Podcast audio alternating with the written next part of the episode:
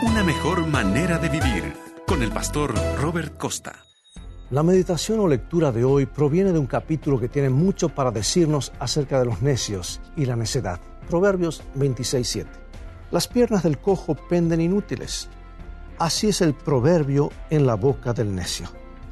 Me encantan algunas de las figuras del lenguaje que usan los proverbios y creo que demuestran que el hombre más sabio que vivió alguna vez tenía un talento especial para tomar temas complejos y hacerlos de fácil comprensión como en este proverbio sobre la necedad. Ahí tenemos un hombre que sabe de todo y ha leído todos los libros, pero no le son de ninguna utilidad porque es necio. Es probable que lo haya dicho miles de veces. Prefiero contratar a alguien que tenga sentido común y una sólida ética laboral antes de una docena de personas llenas de ideas en su cabeza o de una larga lista de títulos pero ni una pizca de sentido común. Esto no quiere decir que no se puedan tener ambos. Conozco innumerables ejemplos de ello.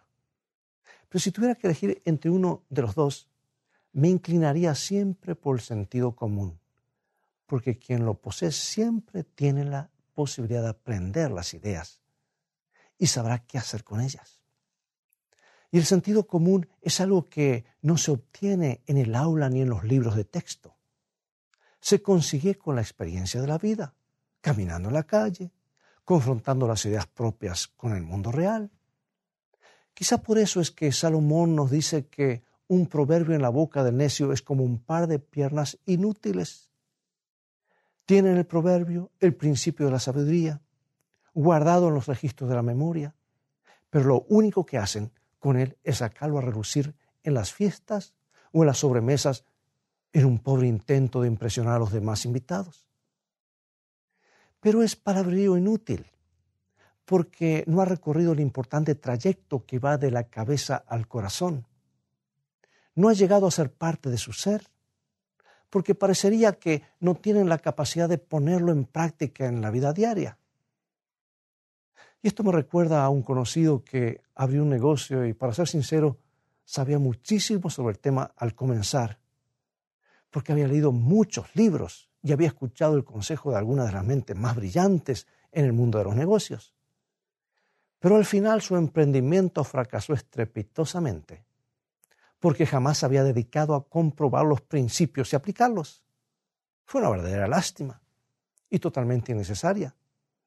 Hubiera podido parar su negocio sobre un buen par de piernas, pero el peso de su cabeza hizo colapsar las piernas débiles que no se habían desarrollado por no practicar lo que predicaba.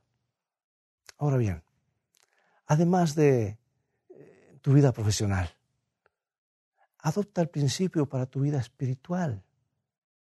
El mundo está plagado de voces que tratan de enseñarte a ser mejor cristiano, a acercarte más a Dios y a convertirte en una persona poderosa en el terreno espiritual.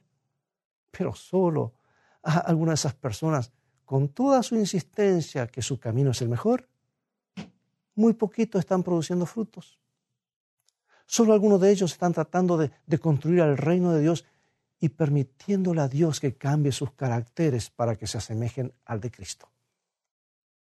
Los demás fueron descritos en Tito 1.16, dice, profesan conocer a Dios, pero con los hechos lo niegan, siendo abominables y rebeldes, reprobados en cuanto a toda buena obra.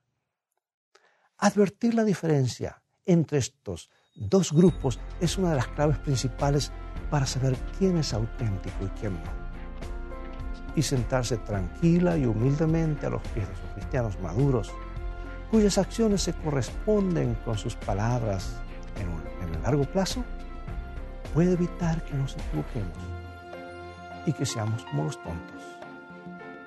Seguir este sabio consejo es una mejor manera de vivir.